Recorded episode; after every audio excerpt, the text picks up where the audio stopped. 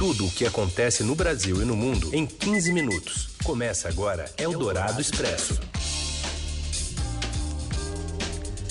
Olá, seja bem-vinda, bem-vindo. Começamos uma edição nova em Folha do Eldorado Expresso, reunindo as notícias mais importantes do seu dia na hora do almoço. E primeiro a gente aqui pelo rádio, no FM 107,3 Eldorado, já já vira podcast em parceria com o Estadão para você ouvir em qualquer lugar, hoje com cobertura especial. Cobertura especial neste 18 de junho sobre a prisão do ex-assessor de Flávio Bolsonaro, Fabrício Queiroz, que estava no interior de São Paulo. A gente vai conversar com a repórter Beth Lopes, que tem mais informações sobre esse assunto. Tudo bem, Beth? Boa tarde. Oi, Carol, Heisen, ouvintes, tudo bem? Dia movimentado, como você mesmo falou. Dia bastante movimentado e nesse momento o Fabrício Queiroz deixa né, a sede da ML no Rio de Janeiro depois de fazer o exame de corpo e delito. Isso, está seguindo para o presídio de Benfica. A questão que todo mundo quer saber é se o Queiroz vai realmente falar dos esquemas, né, em que ele é apontado, né, do esquema conhecido como rachadinha, quando ele era assessor do atual senador Flávio Bolsonaro, filho do presidente Jair Bolsonaro, na Alerj. Ele até agora, Carol, não falou absolutamente nada, ele se mantém em silêncio, né? É uma pessoa muito fiel ao clã Bolsonaro e vamos lembrar que antes de ser assessor do Flávio, ele já era muito ligado ao então deputado federal Jair Bolsonaro. Os dois saíam para pescar, eram muito ligados. Então, a expectativa no mundo político e, inclusive, no Palácio do Planalto é saber o que, que o Queiroz pode ou não falar. Uma outra ponta também, né, desse embrólio todo, aí que todo mundo está questionando, ele estava num escritório, num endereço do advogado Fred Wassef, que defende o Flávio Bolsonaro, no caso da rachadinha, e defendeu também, foi advogado do presidente Jair Bolsonaro, no caso quando ele sofreu a facada na campanha em Minas Gerais. Ou seja, tem muitas pontas soltas, realmente aí está maior expectativa. E uma outra questão que eu levantaria, Carol, é que a mulher também do Fabrício Queiroz tem contra ela expedido um mandado de prisão, ela está foragida, mas é alguém ali que poderia, em tese, pressionar o Fabrício Queiroz a falar o que sabe, né? Agora, Beth, por enquanto não tivemos nenhuma manifestação oficial nem do presidente, né, nem do advogado, apenas o senador Flávio que escreveu em rede social que é uma operação para atingir o pai dele, né, e que disse que está tranquilo. Exatamente, todos eles, né, estão quietos. O senador Flávio se pronunciou nas redes sociais. Agora, o Bolsonaro está reunido né, com os ministros nesta manhã para realmente ver ali a, as implicações, principalmente do envolvimento do advogado. Vamos lembrar que o Fred Wassef estava ontem na cerimônia de posse do novo ministro das Comunicações, Fábio Faria ele é muito ligado à família Bolsonaro, então ali seria, né, Heisen, tal as chamadas ligações perigosas. Realmente tem muita ponta solta, né, muitas pontas soltas nessa história e o presidente pelas informações que nós apuramos, o broadcast político está em campo a manhã toda, ele realmente está muito preocupado, tanto que ele deixou o Palácio da Alvorada, sua residência oficial, uma hora antes do previsto e, ao contrário do que faz todas as manhãs, não parou para falar com seus apoiadores. Ou seja, a prisão do Queiroz bateu realmente ali e pode abalar as estruturas, né? Do governo. Vamos ver ali o chamado homem-bomba, né? Como sempre foi chamado. Ele está quieto até agora. Agora vamos ver se vai permanecer assim, né, Heisen? Pet, lembrando aqui para os nossos ouvintes que é, tudo isso por conta do Ministério Público, né, que pediu a prisão de Fabrício por ter encontrado indícios de que o ex-assessor continuava cometendo crimes, né? Apesar de ser preso aqui em São Paulo, é, é uma é. ordem do Ministério Público do Rio. sim, ele estaria, segundo o Ministério Público, ainda coagindo né, pessoas ali para ficarem quietas. Então, ele estaria atrapalhando as investigações do caso da rachadinha, por isso que ele foi detido. E, segundo o Ministério Público do Rio, também a sua mulher também estaria participando né, nessa coação. É, detalhe também, né, Beth? É uma prisão preventiva, ou seja, sem prazo, né? Não é aquela temporária. Sem prazo, exatamente. Agora, o que chamou a atenção para as fontes que nós conversamos foi o pedido de prisão da mulher dele. Então, era assim, esse é um procedimento que foi muito usado na Lava Jato, né? Você tinha o alvo, mas você ia ali pelo entorno, pegando familiares para pressionar a pessoa a delatar ou a revelar o que sabe, né? Agora, ali, realmente é um assunto que vai movimentar. É mais um desgaste para o governo Bolsonaro, né, que já vem ali enfrentando uma série de reveses. É mais um, né? Esse todo mundo acredita que é o principal, porque o Queiroz é uma figura emblemática, né? Tanto é que corre aí nas redes sociais que era onde está Queiroz, onde está Queiroz, né? Agora é prender o Queiroz, o que vai ser do Bolsonaro e de seu clã, né? Vamos aguardar. Ainda acho que muita água Nossa, ainda vai rolar debaixo da ponte. Exatamente, em uma semana bastante difícil para ele, que começou com a prisão né, da Sarah Winter, uma, uma apoiadora aí de primeira hora, depois teve a quebra de sigilo de deputados, senador, aliados, empresários, ainda o prosseguimento né, do, do caso da investigação das fake news pelo Supremo e agora a prisão do ex-assessor Fabrício Queiroz. É, que é a cereja do bolo, né, Carol? Que é, assim, realmente ali o Queiroz, desde que o Bolsonaro tomou posse, é ali a pedra no sapato do clã Bolsonaro, né? Então vamos acompanhar Mas ainda estamos atentamente. na quinta-feira, Beth. Exatamente, ainda tem ainda muita coisa para. tá certo. Essa é Elizabeth Lopes conversando conosco, ela que é colunista e repórter do Broadcast Político. Obrigada, Beth. Um beijo. Obrigada, um beijo. Tchau. Bom, a gente segue nessa cobertura. O colunista da Rádio Dourado, Alexandre Garcia, comentou sobre um possível temor do presidente Jair Bolsonaro com relação à prisão de Fabrício Queiroz. O temor uh, do presidente é que proponham ao Queiroz ou uh, uh, imponham ao Queiroz para ser libertado uma delação premiada tentando envolver o presidente e envolver o próprio Flávio. Mas esperemos para ver o que vai dar nesse caso. Agora já se tem a resposta do onde está Queiroz. Bom, e sem falar com os apoiadores, hoje de manhã o presidente saiu da Alvorada e foi direto para o Palácio do Planalto e se reuniu com ministros. Explica né, o envolvimento do advogado nesse sumiço do Queiroz. A Julia Lindner tem informações para a gente. Oi, Julia.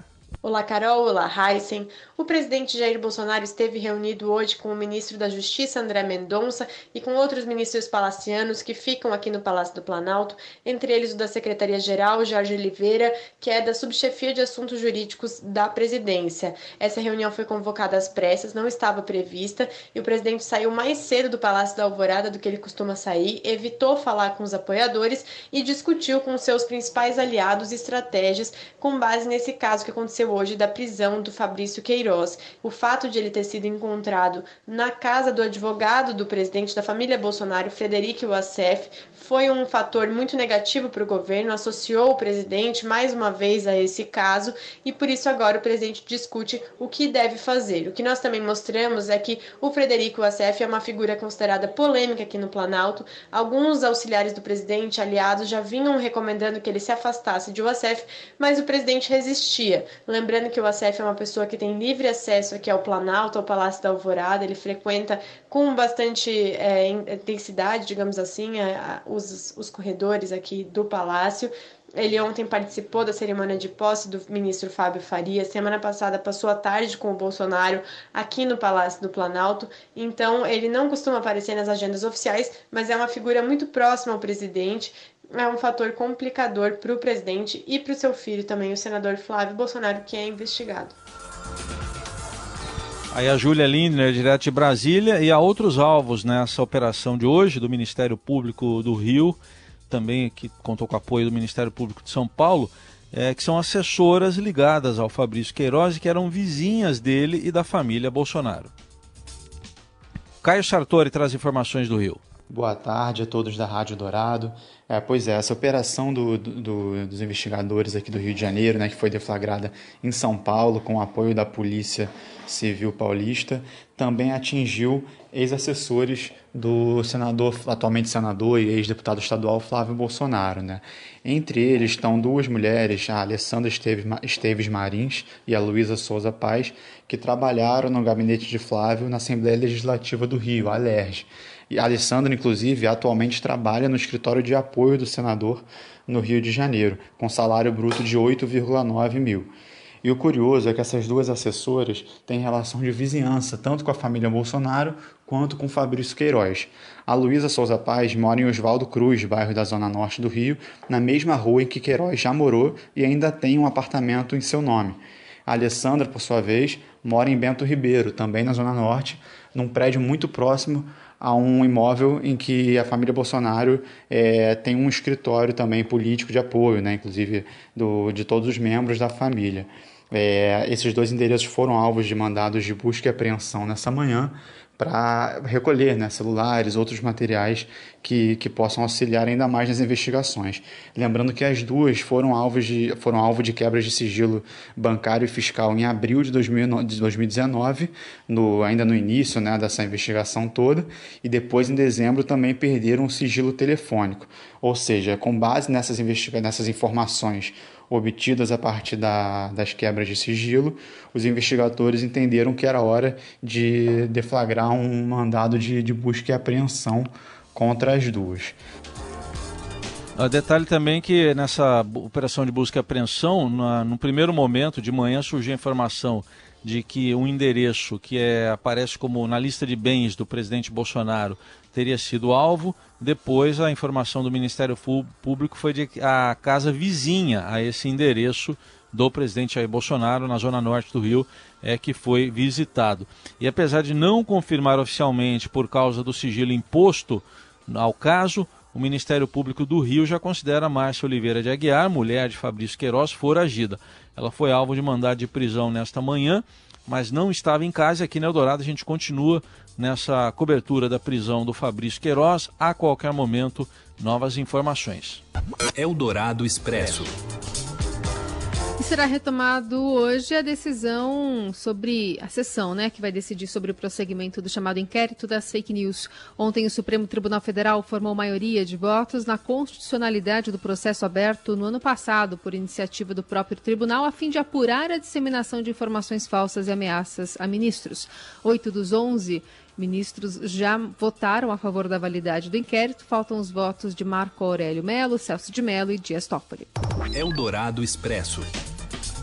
O ministro da Educação, Abraham Weintraub, revogou uma portaria do MEC que exige que as universidades federais promovam a inclusão de negros, indígenas e pessoas com deficiência em programas de pós-graduação. O texto contra as cotas vale a partir de hoje, quando são altas as expectativas aí do, em relação à manutenção ou não do ministro do cargo. Ele já está balançando há alguns dias.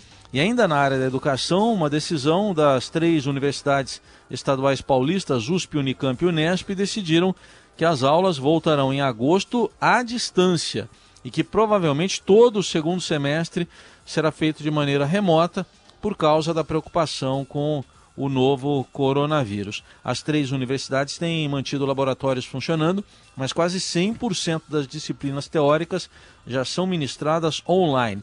E o Brasil segue aí uma tendência de outras instituições diante de uma possível segunda onda de infecções de coronavírus.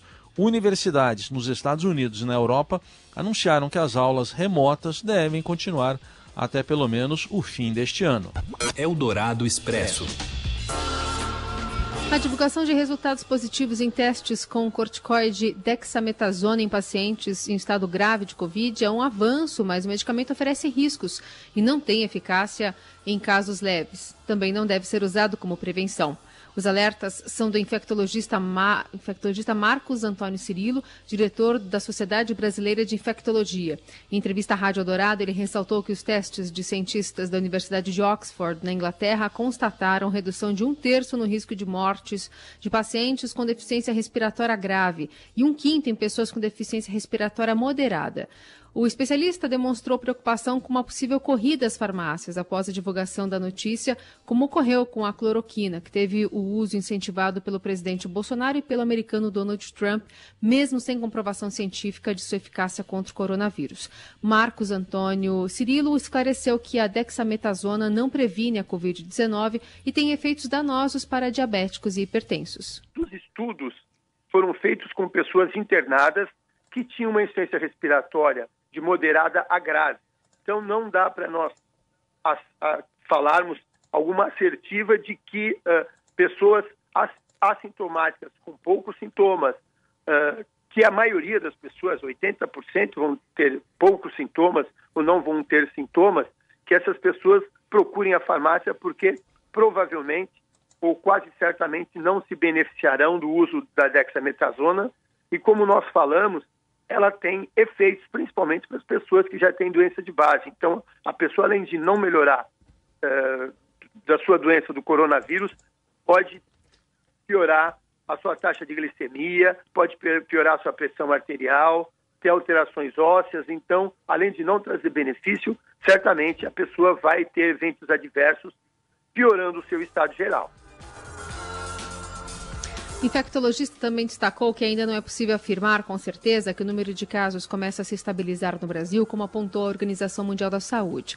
Segundo Cirilo, o coronavírus está se espalhando por cidades do interior e ainda é preciso acompanhar as próximas semanas as medidas de relaxamento do isolamento social adotadas em vários estados. Eldorado Expresso. E há pouco saiu a atualização dos números da pandemia de coronavírus, balanço parcial do dia do consórcio de imprensa.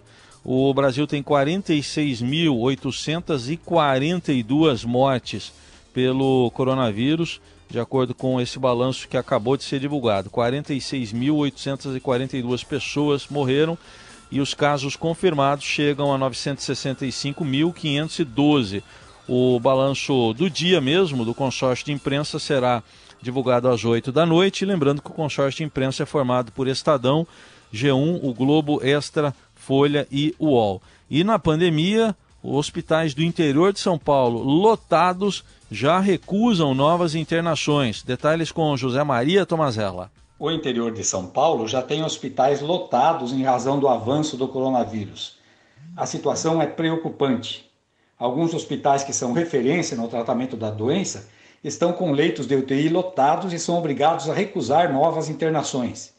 Em Campinas, o prefeito Jonas Donizete já fala em transferir pacientes para São Paulo ou hospitais da região. Na cidade, a rede que atende pacientes do Sistema Único de Saúde está com 120, com 120 leitos totalmente ocupados. No SUS estadual, que inclui o Hospital das Clínicas da Unicamp, a lotação é de 80 por, 88%. O secretário Carmen de Souza disse que esse é o pior momento da epidemia na cidade. Sorocaba também tem três hospitais com leitos de UTI da Covid lotados. A Santa Casa, o maior deles, já está recusando pacientes. A situação é crítica também em São José do Rio Preto e em Ribeirão Preto, que atingiram níveis alarmantes de contaminação pelo coronavírus. Estamos falando das principais cidades do interior. Em Ribeirão, uma carga da, da, de respiradores chegou escoltada por policiais militares. A Secretaria da Saúde do Estado diz que está encaminhando mais 350 respiradores para socorrer a rede hospitalar que atende a Covid-19. Seu dinheiro em ação. Os destaques da Bolsa, com Vitor Aguiar. Oi, Vitor, boa tarde, tudo bem? Oi, Carol, boa tarde. Boa tarde, Heisen, boa tarde, boa ouvintes, tarde. tudo bem? Tudo bem. Com esse noticiário político, policial pegando fogo, como é que estão os mercados? Mercados estão agitados e, de certa maneira, cautelosos, viu, Carol? Uh, a gente né, sabe que ontem teve a decisão lá do Copom, né? Geralmente esse é um evento que né, fica ali nas manchetes do noticiário de economia, só que com né, toda essa movimentação do cenário político, a gente tem aí uma reação bem cautelosa, principalmente no dólar. Dólar à vista no momento vai subindo 1,65%, já chega ali no nível de R$ 5,34, a sétima alta seguida da moeda americana. E na bolsa a gente tem aí o Ibovespa oscilando entre ganhos e perdas, agora está um pouquinho mais positivo, subindo 0,95% aos 96.450 pontos. Hoje saiu dado negativo também da, do, da prévia do PIB, né, do Banco Central, uma queda de 9,73% em abril em relação a março. Além disso, a própria prisão do Queiroz está mexendo aí com o mercado? Mexe com o mercado, sim, uh, porque, né, claro que agora todo mundo fica ali uh, de olho nos desdobramentos dessa prisão, né, ver qual que pode ser as implicações para uh, a família, né, Bolsonaro, e, obviamente, né, isso também gera uma expectativa quanto a uma deterioração adicional no cenário político, nas relações ali entre governo, Congresso, STF, enfim, é uma turbulência ainda maior lá em Brasília, sendo que o clima já não era exatamente a mesma. Né? Então, a gente vive um momento de bastante incerteza, né? todo mundo de olho para ver o que, que vai acontecer daqui para frente, e aí, naturalmente, o mercado ele acaba ficando um pouco mais cauteloso. Né? A Bolsa, teoricamente, deveria até subir com mais intensidade hoje por causa do corte nos juros, mas o mercado está aí indo com cautela, então ganhos moderados na Bolsa e o dólar vai subindo novamente e já vai aí ficando acima dos R$ 5,30. Esse é o Vitor Aguiar, que continua acompanhando tudo também no seudinheiro.com. Obrigada, Vitor. Eu agradeço, gente. Um abraço e até amanhã. Você ouve Eldorado Expresso. Volto com o Eldorado Expresso também para falar sobre o que acontece na política dos Estados Unidos, já que John Bolton, ex-conselheiro de Segurança Nacional da Casa Branca, que aliás esteve aqui no Brasil, se encontrou com o presidente Bolsonaro, disse que Donald Trump pediu ajuda ao presidente chinês Xi Jinping para vencer a eleição de novembro. A denúncia está no novo livro de Bolton, com lançamento marcado para terça que vem. O Departamento de Justiça entrou com uma ação judicial para barrar a publicação, mas alguns trechos foram revelados ontem pela imprensa americana. Segundo Bolton, o pedido ocorreu durante uma reunião com Xi Jinping a portas fechadas em junho de 2019. Eldorado Expresso. Foi liberado o retorno do futebol em São Paulo, com o Robson Morelli trazendo os detalhes para gente. Apito Olá, também. amigos. Hoje eu quero falar da volta do futebol brasileiro. Isso mesmo futebol começa a ser jogado hoje, quinta-feira, no Rio de Janeiro. Eu sei que eu tenho insistido com esse tema, mas foi aprovado. Hoje, 21 horas, vai ter Flamengo e Bangu, Bangu e Flamengo, retomada do Campeonato Carioca. O que eu estou cobrando nesse momento, primeiro é assim: é, não tem a menor condição do futebol voltar neste momento em grandes centros urbanos, centros em que a doença, o coronavírus, é, não está controlado ainda. E Rio de Janeiro é uma cidade assim. É, certamente vai haver aglomeração aos redores, nas imediações do Maracanã, certamente vai haver encontro de turmas para assistir o jogo é, em determinado lugar, talvez um bar semi-aberto, talvez um, uma casa é, com mais é, gente. E a gente tem defendido, é, a gente que eu digo, a segurança é, é, de saúde, os órgãos competentes, para que a gente segure, para que a gente não vá em aglomeração, para que a gente evite é, tudo isso ao mesmo tempo. Bailes, funks estão sendo aí desmontados desmontados na cidade. Então, assim, existe um problema muito grande em relação a isso. Eu duvido que o torcedor vai ficar em casa quietinho com seu time jogando. Estou falando do Flamengo, né? Que forçou a barra demais para votar. É, outra coisa que é importante nesse momento é os países lá fora é, na Europa, eles esperaram aí mais de 50 dias para recuperar suas atividades, para recuperar é, é, o seu futebol. Agora que estão voltando. Ontem voltou o campeonato inglês, ontem. Né? O Campeonato Carioca está voltando um dia depois e o Brasil ainda vive é, os, os, seus piores momentos com a Covid, pelo menos nas grandes capitais. Estou falando de São Paulo, estou falando de Rio de Janeiro, por exemplo. Né? Então, assim, precisa ter muita atenção em relação a isso. Não adianta olhar para fora e achar que a gente está na mesma situação, na mesma condição. Lá na Europa, eles viveram o coronavírus dois meses à nossa frente, dois meses de antecedência.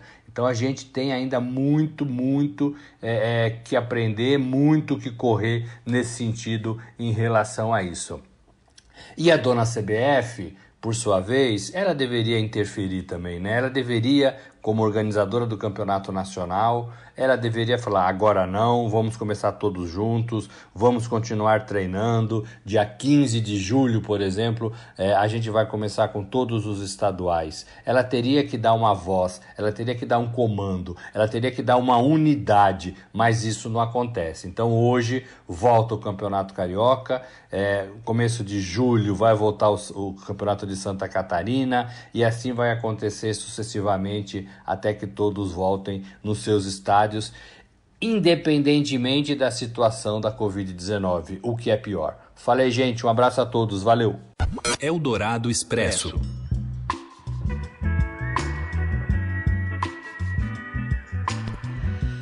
Bom, a máscara virou um item obrigatório, mas isso será que vai mudar a maneira como a gente vai se comunicar? De acordo com psicólogos, antropólogos e outros especialistas ouvidos pelo Estadão, o ser humano já usa, no sentido metafórico, né, máscaras sociais de acordo com os papéis que desempenha, seja na família, trabalho, em relacionamentos, o que inclui a forma de falar, de se vestir, e elas servem para preservar a individualidade e para proteção de um ambiente desconhecido. Agora, o acessório concreto, né, obrigatório, essa máscara que está cobrindo parte do nosso rosto, então, significa mais uma camada que vai encobrir também as nossas expressões e poderá separar as pessoas em novos grupos. A reportagem também traz um manual de como identificar pelos olhos quando alguém está sorrindo, quando alguém está triste. Agora, achei interessante, Heisen, a identificação de alguém sendo irônico. Como é? É difícil, né? É difícil, eu tô vendo as É com os olhos meio apertados. Hum. Meio apertadinhos, assim, sabe? Apertados. Meio olhando, olhando com desconfiança. Tá bem legal esse material. É, é um, é, tá nos infográficos até do Estadão, tem lá um, as expressões todas, né? Mas fica com o olho meio apertado, é isso? É. Sabe que eu tive, eu tô com uma dificuldade, que outro dia eu fui no mercado, das poucas vezes que eu saio, né, rarissimamente, mas fui ao mercado comprar umas coisas e aí alguém lá, oi Heisen, tudo bem? E eu respondi tudo bem mas eu não sei quem é. Tomara que a pessoa não esteja ouvindo agora. mas fui educado, só não sabia quem era, porque a máscara não, não me permitiu reconhecer. E assim a gente vai encerrando o Eldorado Expresso de hoje, lembrando que a cobertura completa sobre a prisão de Fabrício Queiroz continua nas plataformas digitais e também é, nos outros é, produtos né, do Estadão, incluindo é, os programas da Rádio Dourado. Amanhã Obrigado, tem mais. Gente. Uma boa quinta-feira. Valeu, gente. Obrigado pela companhia. Até amanhã. Você ouviu Eldorado Expresso tudo o que acontece no Brasil e no mundo em 15 minutos.